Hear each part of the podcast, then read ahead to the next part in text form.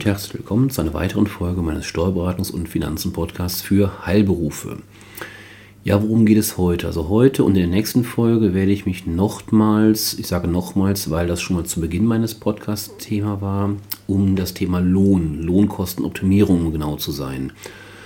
Ähm, und zwar möchte ich bewusst das Thema Corona mal für eine gewisse Zeit links liegen lassen und mich nochmal auf aktuelle, andere aktuelle Themen konzentrieren. Da klar ist, dass ich, da ich weiß, ähm, in der Vielzahl unserer täglichen Beratungen, dass die Personalkosten in den meisten Betrieben ähm, der größte Kostenfaktor sind, ist aus meiner Sicht auch geboten, sich immer mal wieder mit diesem Thema zu beschäftigen. Ob es Möglichkeiten ähm, gibt, eine Optimierung vorzunehmen. Ja, daher möchte ich dieses Thema heute nochmal aufgreifen und ich werde jetzt gleich in den nächsten Minuten einige Dinge eher noch an der Oberfläche ähm, ja, vorstellen, beschreiben und kommentieren. Und in der nächsten Folge, äh, in der nächsten Woche, geht es dann um ein ganz spezielles Thema, dazu aber später mehr. Ja, worum geht es in der, in der Lohnoptimierung? Dafür muss man sich erstmal überlegen, ähm, für Sie als Arbeitgeber, ja, wie ist eigentlich der Lohn aufgegliedert? Ähm, was, was fließt da ein? Letztendlich ist es so, dass der Lohn, der Lohn, wenn man sagen kann, der Lohn, da fließt natürlich zunächst ein das, was sie ihre Mitarbeiter auszahlen. Das sind die Zuwendungen an den Arbeitnehmer. Das sind die, die Auszahlungsbeträge natürlich in erster Linie. Ähm, dann bildet aber dann kommen noch die sogenannten Lohnnebenkosten dazu. Das ist dann die, die Lohnsteuer und das ist die Sozialversicherung. Bei der Sozialversicherung ist es ja so, wie Sie wahrscheinlich wissen, dass die sich auf den Arbeitgeber und auf den Arbeitnehmer ähm, verteilen oder aufteilen, sodass gerade Maßnahmen ähm, oder Module, die dazu führen, äh, dass diese Dinge sozialversicherungsfrei sind, dann sparen auch Sie als Arbeitgeber. Wenn Dinge in der Hauptsache, in der Hauptsache lohnsteuerfrei sind, dann spart in erster Linie nur, in Anführungszeichen, nur der Arbeitnehmer. Ähm, daher ist mein Ziel natürlich auch, um nachher die Personalkosten zu optimieren, zu reduzieren, im besten Fall ähm, auch entsprechende Module ja, zu wählen oder zu empfehlen, die sowohl lohnsteuerfrei, also steuerfrei, als auch sozialabgabenfrei äh, sind. Ja, das mal zum, so zum groben, zur groben Einführung. Also Lohn gliedert sich auf in den eigentlichen Auszahlungsbetrag und die sogenannten Lohnnebenkosten. Wie lassen sich nun ob, ähm, Personalkosten im Allgemeinen optimieren? Da gibt es natürlich mehrere Möglichkeiten. Ähm, die ähm, formal kann man sagen, einfachste Möglichkeit ist, meinen Lohn zu optimieren, indem ich meinen Mitarbeiterstamm reduziere. Das ist natürlich aber nur ähm, ja, die, die Lösung, die man als allerletztes ergreifen sollte, sollte man nicht eben zu der Erkenntnis kommen, dass ich von vornherein eh zu viel Personal habe. Ähm, das heißt, hohe Personalkosten müssen nicht zwingend ähm, dazu führen, dass man sein Personal teilweise entlässt. Davon kann ich natürlich nur abraten. Ähm, möglicherweise ist, es, ist das ein, ein Ergebnis, wozu es kommt, ähm, aber pauschal kann man das natürlich nicht sagen. Mir geht es darum, die Optimierung der Personalkosten durch andere Möglichkeiten zu ergreifen. Das kann zum Beispiel sein, die Arbeitszeit oder die Effizienz der Arbeitszeit zu überprüfen. Das heißt, gibt es Leerläufe? Sind die Mitarbeiter alle ja, optimal eingesetzt oder übernehmen die Arbeiten, ähm, für die sie gar nicht äh, fachlich entsprechend ausgebildet sind. Das heißt, sie haben eventuell keine effiziente ähm, ja, äh, Durchführung der Arbeit können sie garantieren, weil sie halt ähm, ständig sich neu einfinden müssen in der Arbeit. Oder schlimmer noch, ähm, es gibt tatsächlich Leerlauf. Das berühmt, berühmt berüchtigte Daumendrehen, Däumchendrehen, kommt das vor? Sicherlich kann sich da niemand vor, ähm, vor befreien, dass es auch mal so eine Phase gibt aber das muss natürlich im Rahmen bleiben. Das heißt, der erste Punkt ist die Effizienz der Arbeitszeit zu überprüfen. Hat natürlich mit den Lohnkosten insoweit erstmal nicht viel zu tun ähm, oder vorrangig zu tun. Das ist halt eine, eine allgemeine Aufgabe, die Sie angehen sollten. Ähm, dann geht es natürlich darum, wenn ich von Optimierung spreche, wie kann ich meine ähm, geldwerten Vorteile, meine Sachbezüge, zu denen kommen wir gleich, ähm, effektiv äh, planen und, und äh, wie kann man das kombinieren. Dann geht es natürlich um Themen betriebliche Altersvorsorge. Das kennen Sie alle, sollten Sie zumindest alle kennen, weil Sie verpflichtet sind, Ihren Mitarbeitern das anzubieten. Das heißt, da geht es auch um der, diese Themen, wie man das, äh, welche Möglichkeiten Sie nutzen oder inwieweit nutzen. Und ähm, dann geht es natürlich auch darum, da komme ich natürlich gleich schwerpunktmäßig drauf, diverse Module einzubauen, die eben entweder ähm, Lohnsteuer- und Sozialabgaben frei sind oder teilweise frei sind oder pauschaliert werden. Da gibt es verschiedene ähm, Fallkonstellationen. Also genau genommen gibt es einige Aspekte, Module, die sind im perfekten Sinne sozusagen ähm, sowohl bei der Lohnsteuer als auch bei der Sozialversicherung befreit. Dann gibt es aber auch ähm, Module oder Bausteine, die sind zwar steuerfrei, aber nicht sozialabgabenfrei. Dann gibt es andere Module, Bausteine, die sind einmalig, also einmalig pro Jahr entsprechend steuer- und sozialabgabenfrei. Und dann gibt es eine ganze Reihe von Modulen, von Bausteinen, die sind grundsätzlich zwar sozialversicherungsbefreit, allerdings bei der Steuer greift eine Lohnsteuerpauschalierung von beispielsweise 15, 20 oder 25 Prozent. Soweit ähm, als Einstieg und jetzt geht es mir erstmal darum, Ihnen ähm, so einige Bausteine ähm, mitzugeben, auf den Weg mitzugeben, mit denen Sie sich zumindest mal thematisch beschäftigen sollten.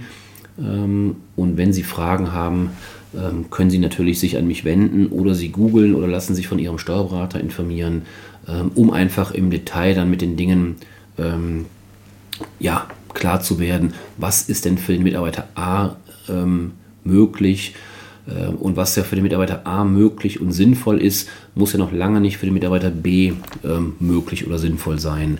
Ähm, ich fange an mit einigen Bausteinen im Bereich der Lohnsteuer und Sozialversicherungsfreiheit. Das heißt, die vorgeschlagenen Bausteine, die ich jetzt gleich angebe, sind komplett befreit, sowohl bei der Steuer als auch bei der Sozialversicherung. Ähm, ja, da gehe ich zunächst mal auf ähm, die Nutzungsüberlassung ein. Das heißt, Sie als, Mitar äh, als, Entschuldigung, als Arbeitgeber können Ihren Mitarbeitern, ähm, ich nenne es mal im weiteren Sinne, IT-Geräte überlassen. Das kann dann der PC sein, das kann das Handy, das Smartphone sein, aber auch ein iPad, Tablet äh, kann das sein.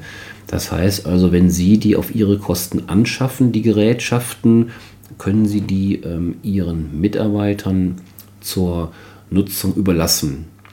Übrigens auch zur Privatnutzung. Das heißt, da wäre auch der Privatanteil abgedeckt. Ähm, und das ist in den heutigen Zeiten, wo ja gefühlt jeder mit einem Smartphone ähm, in der Tasche rumläuft, durchaus immer wieder mal ein Thema. So alle zwei, drei, vier Jahre, wenn ein neues Gerät ansteht, könnten Sie das also als Arbeitgeber übernehmen. Der nächste, das nächste Modul, der nächste Baustein ist die Übernahme von Telefonkosten. Hier muss man allerdings aufpassen. Gemeint ist hier, dass es berufliche Telefonkosten sein müssen, die Sie übernehmen. Die müssten Sie auch im Zweifelsfall nachweisen. Ähm, bedeutet also, wenn Sie einen Mitarbeiter aktuell ähm, sind ja viele Mitarbeiter oder, oder einige Mitarbeiter immer wieder mal im Homeoffice, die Verwaltungskräfte zum Beispiel, die können ja auch grundsätzlich aus dem Homeoffice arbeiten. Als Beispiel nur jetzt mal gedacht. Ähm, es kann auch sein, dass sie ähm, sowieso die Verwaltungskraft immer wieder mal ins Homeoffice schicken, jetzt unabhängig von Corona, weil sie da einfach die Abrechnung ruhiger machen kann. Ähm, und dann ist es ja erforderlich, dass sie auch von zu Hause aus ähm, gewisse Telefonate übernimmt. Und wenn sie die dann dokumentieren kann, nachweisen kann, per Einzelverbindungsnachweis ähnlich oder ähnliches, dann können sie auch dererlei Kosten übernehmen. Jetzt kann man natürlich sich die Frage stellen, ob das in der heutigen Zeit von Flatrates und ähm, pauschalen Kosten noch ein großer Bestandteil sein wird. Vermutlich nicht, aber ich sage immer, Kleinvieh macht auch Mist. Von daher ist auch das ein, ein möglicher Baustein. Ja, was gibt es noch an Möglichkeiten ähm, der Steuer- und Sozialversicherungsfreiheit? Da gibt es dann zum Beispiel die Reisekostenerstattung. Das heißt, immer dann, wenn Ihre Mitarbeiter für Sie ähm, ja, Fahrtkosten haben, beispielsweise äh, für Hausbesuche, für Besorgungsfahrten zum Labor oder zur Apotheke, ähm, wohin auch immer, oder sie fahren zum, zum Einzelhandel und besorgen neuen Kaffee oder neues Wasser für die Belegschaft. Ähm, das sind natürlich alles Kosten, die durch, den, ähm, durch das Arbeitsverhältnis veranlasst sind die Kosten können Sie eben erstatten und dementsprechend auch Steuer- und Sozialabgaben frei ähm, erstatten. Der nächste Punkt in dem Sinne ist, oder natürlich der Hauptpunkt wird auch wieder irgendwann sein, wenn dann lokal äh, Präsenzveranstaltungen stattfinden, die Fortbildung. Das ist natürlich momentan eher ein kleineres Thema, aber auch das wird natürlich irgendwann wieder kommen. Und dann sind nicht nur die Fahrtkosten, sondern gegebenenfalls auch Verpflegungsmehraufwendungen ähm, erstattungsfähig. Das heißt, ähm, wenn sie mehr als acht Stunden, also die Person, die ist mehr als acht Stunden unterwegs oder ab, abwesend von ihrem normalen Arbeitsort, ähm, sprich von der Praxis oder vom Betrieb, mehr als acht Stunden, aber weniger als 24 Stunden, dann sind es 14 Euro und wenn sie mehr als 24 Stunden am Tag abwesend ist, also insbesondere bei mehrtägigen ähm, Abwesenheiten, dann sind es 28 Euro pauschal. Die müssen Sie nicht nachweisen, die können Sie pauschal ähm, erstatten. Das heißt, wir haben also auf der einen Seite bei den Reisekosten die Fahrtkosten und auf der anderen Seite die Verpflegungsmehraufwendungen. Ja, was können wir noch machen? Dann gibt es noch den, den großen Bereich der Umzugskosten. Ähm, das wird sicherlich nur in Einzelfällen relevant sein. Deswegen gehe ich da auch gar nicht großartig drauf ein.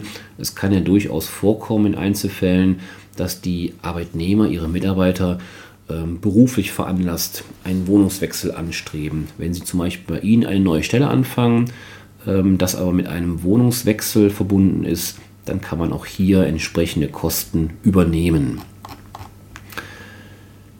Ähnlich ähm, ist äh, einzuschätzen das Thema doppelte Haushaltsführung. Wenn also der Mitarbeiter einen doppelten Haushalt äh, führt, um bei Ihnen zu arbeiten, aber sein eigentlicher Lebensmittelpunkt, auch familiär bedingt, ist vielleicht woanders, ähm, dann kommen Fälle von doppelter Haushaltsführung. Auch das wird wahrscheinlich ähm, bei meiner Zuhörerschaft, so vermute ich das mal, die absolute Ausnahme sein. Deswegen möchte ich da gar nicht weiter drauf eingehen. Aber als Stichwort können Sie zumindest mitnehmen, doppelte Haushaltsführung wäre auch möglich. Dann gibt es noch ein paar andere ähm, Module oder Möglichkeiten ähm, im Bereich der Mitarbeiterverpflegung. Das heißt, wenn Sie also ähm, entsprechende ja, Mahlzeiten überlassen, das kann natürlich in einigen Fällen vorkommen. Ich denke da zum Beispiel an äh, Pflegebetriebe mit Tagespflege. Da ist es ja sicherlich üblich ähm, oder möglich zumindest, dass man auch die Mitarbeiter ähm, verpflegt. Ähm, es können aber auch andere Fälle vorkommen, wie zum Beispiel, ähm, dass die Restaurants Schecks ver verteilen, ähm, wenn das dann mal wieder möglich ist in den nächsten Wochen. Ähm, dann können Sie da entsprechende, ähm, ja, entsprechende Schecks äh, etc. vergeben. Ähm, ich gehe mal nicht davon aus, dass viele äh, meiner Zuhörer über Kantinen, über eigentliche Kantinen verfügen. Deswegen ist das äh, eher unrelevant. Ähm, aber zum Beispiel Zuschüsse, wie gesagt, zur Verpflegung, das ist sicherlich ein Thema. Auch da können Sie eben Zuschüsse zahlen. Ja, dann gibt es noch so ein, zwei, drei andere Module. Ähm, ich nenne nur die Stichworte, dass Sie es mal gehört haben, aber die sind aus meiner Sicht wirklich ähm, sehr, ja, wenig relevant zumindest. Unterkunftskosten, ähm, Dienstwohnungen, das sind eher, glaube ich, nur theoretische Möglichkeiten. Das ist eher uninteressant. Was wiederum wieder interessant ist, und das ist sicherlich ein großer Posten, ähm, ist das Thema Berufskleidung, Berufsbekleidung.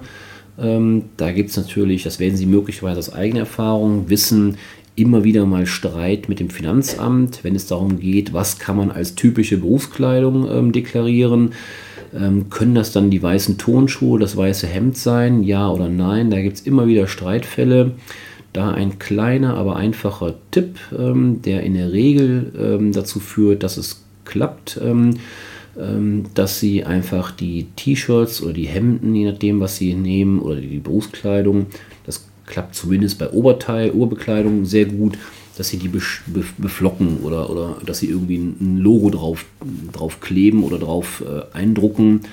Ähm, das klappt sicherlich bei Hosen und vor allem bei Schuhen eher nicht, ähm, aber zumindest können sie einen Teil der Berufskleidung ohne Probleme durchbekommen. Und immer dann gibt es Probleme, wenn die Kleidung halt ähm, im Zweifelsfall auch für den Privatbereich nutzbar wäre. Dann ist der Streit mit dem Finanzamt vorprogrammiert, aber auch da lohnt es sich natürlich zu streiten. Ähm, ein Punkt, mit dem wir immer, bis jetzt zumindest, immer noch klargekommen sind, ist das Thema ähm, die Berufskleidung. Es gibt einen Grund, warum die typische Berufskleidung, die in der Praxis äh, verwendet wird, eben gerade nicht im privaten Bereich notwendig äh, angezogen oder verwendet werden kann. Das ist das Thema Sterilität. Also wir können natürlich in einer Arzt- oder Zahnarztpraxis oder ähnlichen Bereichen müssen natürlich die Kleidung oder die, die Kleidung muss dann natürlich steril sein. Ich kann nicht mit meinen normalen Straßenklamotten, auf Deutsch gesagt, ähm, zur Arbeit erscheinen. Das heißt, die muss steril gehalten werden. Und das ist immer noch so ein kleiner Aspekt gewesen, dass wir dem Finanzbeamten sagen konnten, ähm, theoretisch haben sie recht, die Kleidung wäre vom, von der Aufmachung her, sage ich mal, von der Farbe etc. vielleicht nutzbar im privaten Haushalt oder im privaten Bereich, aber es darf alleine gar nicht, weil die Kleidung steril sein muss. Manche Finanzbeamter lässt sich damit abspeisen. Im Zweifelsfall müssen sie halt da noch ein bisschen mehr diskutieren. Ähm, ein anderer ganz großer Aspekt ist das Thema Kindergartenzuschuss. Das heißt, Sie können für Ihre noch nicht schulpflichtigen Kinder ähm, entsprechend die Kindergartenkosten, die Kita-Kosten für die Betreuung und sogar für die Verpflegung ähm, übernehmen. Und da, das wissen Sie, ähm, vermutlich aus eigener Erfahrung, reden wir schnell über Beträge im kleinen, unteren bzw. mittleren dreistelligen Bereich pro Monat. Und das wäre erstattungsfähig.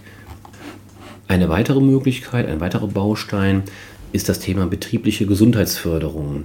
Das ist ein Thema, was ich dann in der nächsten Folge ein bisschen detaillierter ansprechen möchte oder vornehmen möchte.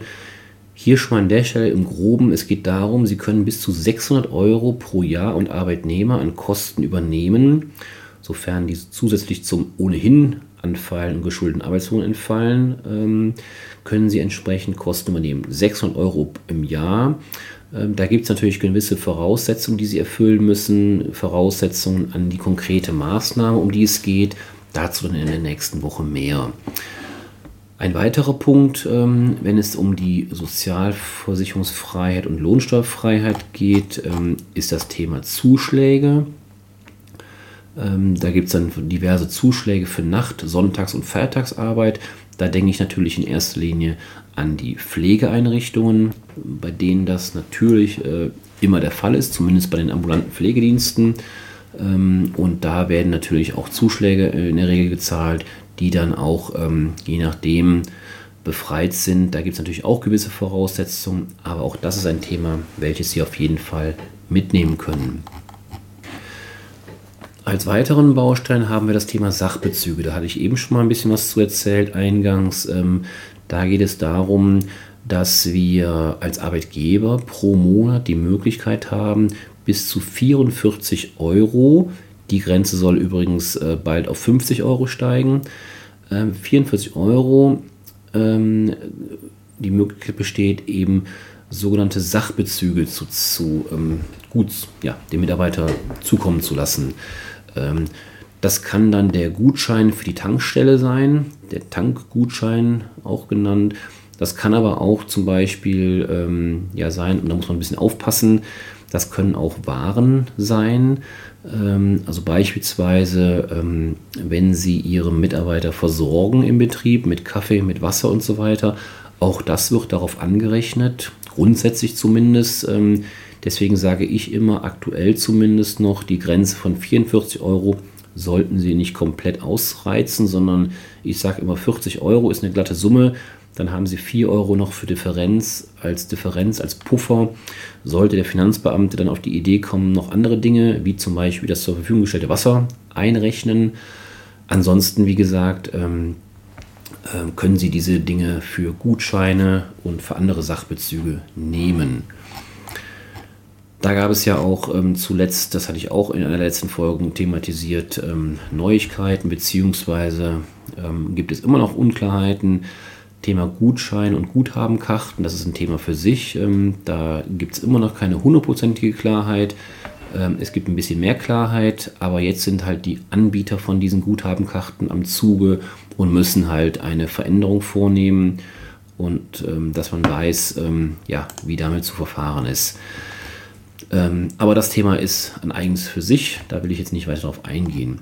Ähm, dann gibt es noch so ein paar Dinge ähm, im Bereich der Mobilität. Ähm, das Thema Dienstfahrrad. Sie können als Arbeitgeber Ihre Mitarbeiter auf eigene Kosten, also auf Ihre eigenen Kosten, ein betriebliches Fahrrad zur Verfügung stellen. Das kann natürlich auch das E-Fahrrad sein. Entsprechend, das kommt ziemlich gut an, weil mancher Mitarbeiter wohnt ja nicht so weit von entfernt, dass es sich gar nicht lohnt, dass der großartig mit dem Auto ähm, zur Arbeit kommt. Äh, zu Fuß ist aber dann auch zu weit und da bildet natürlich das Fahrrad, ähm, von mir aus auch das E-Fahrrad, eine willkommene Alternative. Als weiteren Baustein gibt es die klassischen Aufmerksamkeiten, ich würde mal schrägstrich sagen Geschenke. Das sind natürlich auch Sachzuwendungen, aber nicht in der Form, wie ich eben hatte, von Sachbezügen, sondern hier von Sachzuwendungen. Kleiner, aber feiner Unterschied. Ähm, hier kommen im Übrigen dann auch nochmal zur Klarstellung von eben die Getränke ähm, nochmal dazu, die wir eben schon hatten. Ähm, aber ich meine jetzt hier speziell Geschenke für persönliche Ereignisse. Diese Grenze wurde kürzlich ähm, angepasst nach oben zu 60 Euro. Früher waren die Beträge kleiner. Jetzt haben wir die Möglichkeit, Sachzuwendungen bis zu 60 Euro ja, pro persönliches Ereignis ähm, zukommen zu lassen. Jetzt ist natürlich die große entscheidende Frage, was ist denn ein persönliches Ereignis? Das ist wahrscheinlich auch wieder ein Thema für sich, da kann man trefflich drüber streiten, ob beispielsweise Weihnachten ein persönliches Ereignis ist, ähm, das wohl eher nicht ähm, gemeint ist, damit eher das persönliche Ereignis für die eigene Person, das heißt also zum Beispiel Geburtstag, Kindergeburt, Ehe, äh, also Hochzeit, ähm, solche Dinge liegen ja in der Person der, des Mitarbeiters und da sind eben Geschenke, Zuwendungen bis zu 60 Euro möglich.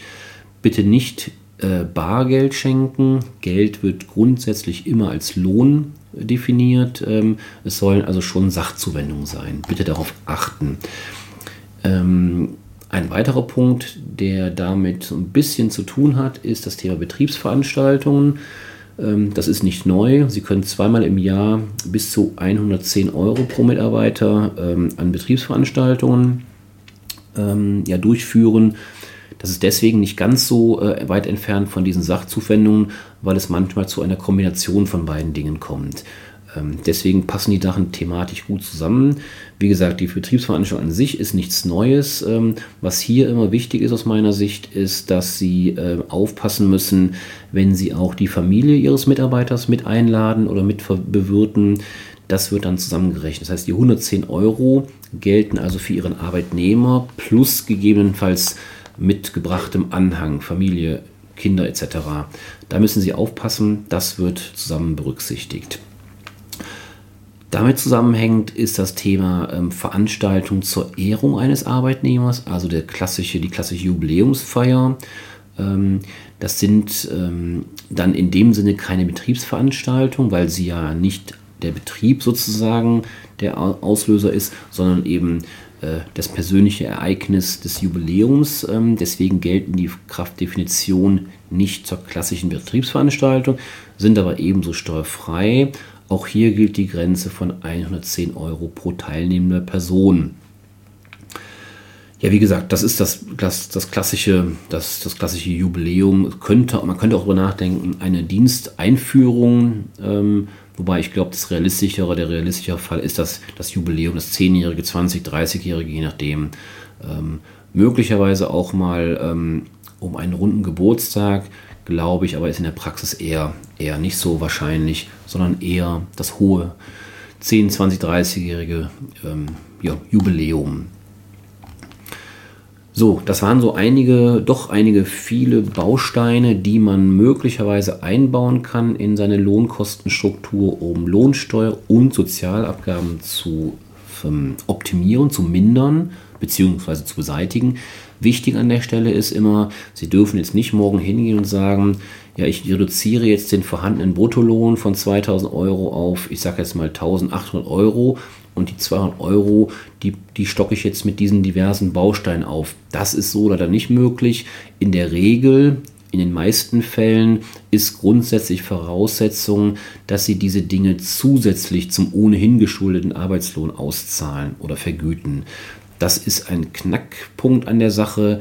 Das heißt also, ähm, für mich ist der optimale Einstieg in diese Thematik, entweder der erstmalige Einstieg eines neuen Mitarbeiters, wenn es also darum geht, das Gehalt, den Lohn eben einmalig oder erstmalig zu ähm, festzulegen, zu definieren. Oder der zweite große Punkt, wann eben das zum Tragen kommt, ist das Thema Gehaltserhöhung. Ja, insoweit stellt sich dann die Frage, es gibt natürlich zwei Alternativen denkbar. Eine Alternative ist die klassische, die man ja, aus dem Bauch heraus was so entscheidet, auch der Mitarbeiter. Ich möchte jetzt x Euro mehr im Monat brutto haben. Problem an der Sache ist natürlich, dass dann, das hatte ich eingangs erwähnt, ähm, daran verdienen dann sowohl der Fiskus, das Finanzamt mit, als auch die Sozialversicherung. Oder aber, wie gesagt, und das ist für mich der zweite gute Zeitpunkt, ähm, die Lohnkostenoptimierung umzusetzen, ist dann halt eines der genannten Module oder der noch kommenden Module, die jetzt, auf die ich jetzt noch eingehen möchte, ähm, einzubinden.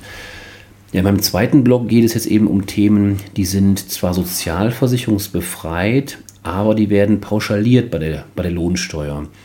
Ähm, das heißt also, mit anderen Worten, sozialversicherungsfrei heißt, auch Sie als Arbeitgeber sparen daran, weil Sie übernehmen ja die Sozialversicherung zur Hälfte.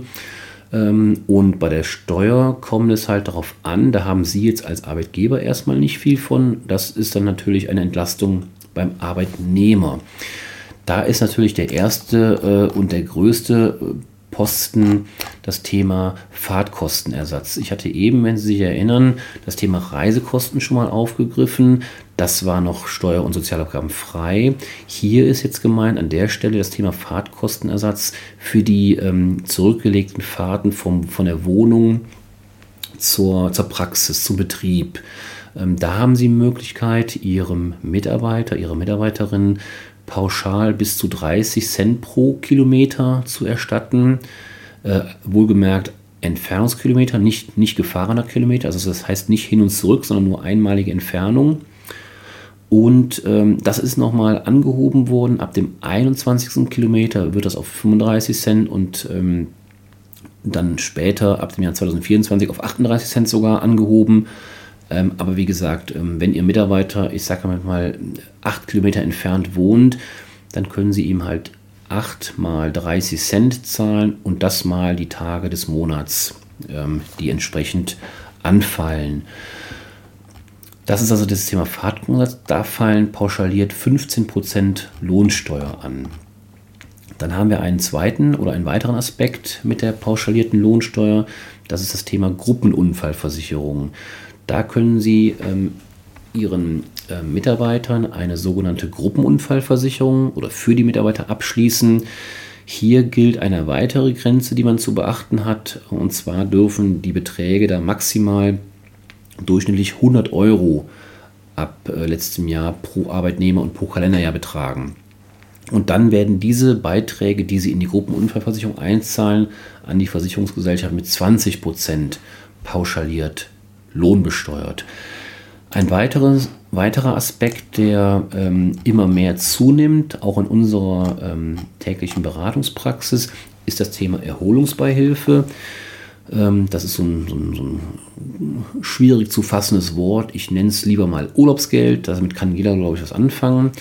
Ähm, das, das Urlaubsgeld bzw. die Erholungsbeihilfe, die wird pauschaliert mit 25 Prozent bei der Lohnsteuer. Wie gesagt, zur Erinnerung, sozialversicherungsfrei. Das ist das Gute daran. Ähm, die Beträge sind festgelegt. Es gibt da pauschale äh, Beträge. Und zwar sind die 156 Euro pro Arbeitnehmer. Dann kommen weitere hinzu, sofern der Mitarbeiter, Mitarbeiterin verheiratet ist, kommen nochmal 104 Euro für den Ehegatten dazu. Und wenn Kinder vorhanden sind, dann nochmal 52 Euro pro Kind. Wie gesagt, hier, ähm, das ist das Thema Urlaubsgeld bzw. Erholungsbeihilfe. Da kommen auch nette Summen zusammen. Ähm, und zwar ist da nochmal eine weitere Voraussetzung neben den betragsmäßigen Begrenzungen. Das Thema, es muss natürlich schon eine zweckgebundene Zahlung sein, die in zeitlichem Zusammenhang mit, der, mit einer wirklichen Urlaubsreise ähm, ansteht. Ähm, das heißt, das, der Sinn der Sache ist ja, und da hilft natürlich der Begriff der Erholungsbeihilfe natürlich doch mehr als das Thema Urlaubseingeld. Ähm, es geht ja um die Erholung, die im Vordergrund stehen soll. Und da ist in der Regel natürlich die Urlaubsreise mit gemeint. Ja, also wie gesagt, das ist das Thema Erholungsbeihilfe. 25% pauschal Lohnsteuer. Und als letzten Punkt äh, möchte ich nochmal ähm, einen Punkt aufgreifen, den ich auch eben schon mal, also ähnlich wie bei den Reisekosten und bei den Fahrtkostenerstattungen ähm, angesprochen hatte, ähm, der auf zweierlei Weisen ähm, Berücksichtigung findet. Also wie gesagt, die Dienstfahrtkosten äh, sind anders zu bewerten als die Fahrtkostenersatz zwischen Wohnung und Arbeitsstätte. Ähnlich ist das hier, wenn Sie sich eingangs erinnern, ich hatte gesagt, das habe ich begonnen mit der Nutzungsüberlassung von zum Beispiel Smartphone, PC, Tablet und so weiter. Es besteht auch die Möglichkeit der Überlassung, der Übereignung. Also im Gegensatz zu der Überlassung besteht auch die Übereignung. Das heißt, das die Übertragung des, des, Eigentums. Das heißt, sie schenken ihrem, ihre Mitarbeiter im Prinzip den, ähm, den PC, das Handy etc. Ähm, dann fallen für diese Geschenke 25% pauschale Lohnsteuer an, allerdings bei Sozialversicherungsfreiheit.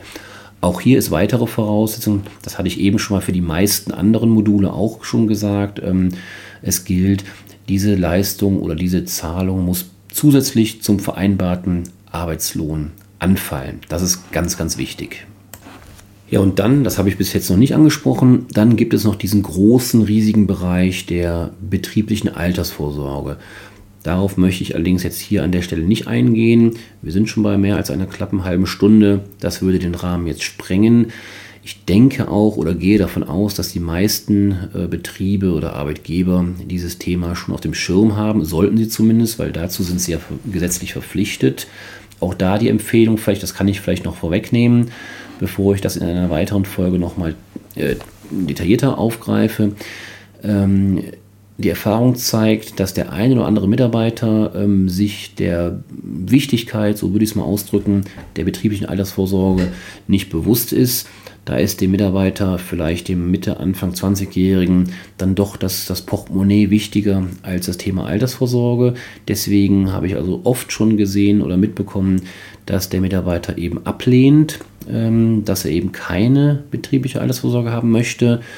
Ähm, und in dem Fall sollten Sie unbedingt als Arbeitgeber dieses äh, auch dokumentieren. Das heißt, dann unterschreibt der Mitarbeiter Ihnen eine sogenannte Verzichtserklärung sodass Sie nachher auch im, im Fall des Falles, sollten Sie sich mal trennen von dem Mitarbeiter, gegebenenfalls auch im Streit, dass Sie da nicht Risiko gehen, dass der dann plötzlich nachher auf die Idee kommt, Ihnen vorzuwerfen, ach übrigens, ähm, Sie haben mir ja gar nicht angeboten, dass ich über Sie eine Altersvorsorge machen könnte.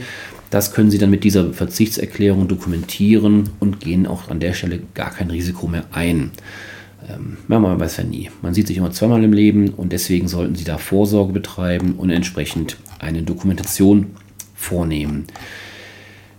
Ja, ich habe Ihnen jetzt heute einige Möglichkeiten ähm, dargestellt, wie Sie Ihre Personalkosten optimieren. Mir ist natürlich völlig klar, das sind ganz vielfältige, unterschiedliche Themen, die treffen nicht auf jeden Ihrer Mitarbeiter zu. Für den einen, das hatte ich eben schon mal gesagt, für den einen ist Thema A interessant, für den anderen wiederum Thema B. Aber dann ist es halt so, äh, wichtig ist an der Stelle natürlich, dass man sich des Themas überhaupt erstmal annimmt und dann muss man natürlich ähm, auch in Zusammenarbeit mit dem Steuerberater, ähm, wenn Sie das wünschen, ähm, jeden einzelnen Mitarbeiter, jede einzelne Gehaltsabrechnung natürlich durchleuchten, analysieren, wo gegebenenfalls welche Möglichkeiten machbar sind beziehungsweise gewünscht sind natürlich auch. Weil das ist natürlich etwas, das können Sie nicht über den Kopf des Mitarbeiters hinweg entscheiden. Dafür müssen Sie beide Einigkeit erzielen, dass Sie zum Beispiel eben die genannten Themen auch umsetzen. Ja, ich hoffe, Sie konnten einige Impulse mitnehmen und ähm, wenn Sie Fragen haben, dürfen Sie sich natürlich gerne wie immer melden auf einem der verschiedenen Wege. Äh, bekannt E-Mail, Telefon oder auch gerne als Kommentar unter diese, diese Folge. Und dann hoffe ich, dass Sie gesund bleiben. Wir hören uns nächstes Mal wieder. Und dann geht es wieder ein bisschen um dieses Thema und zwar detailliert um das Thema Fit und betriebliche Gesundheitsförderung. Bis dahin, danke, tschüss.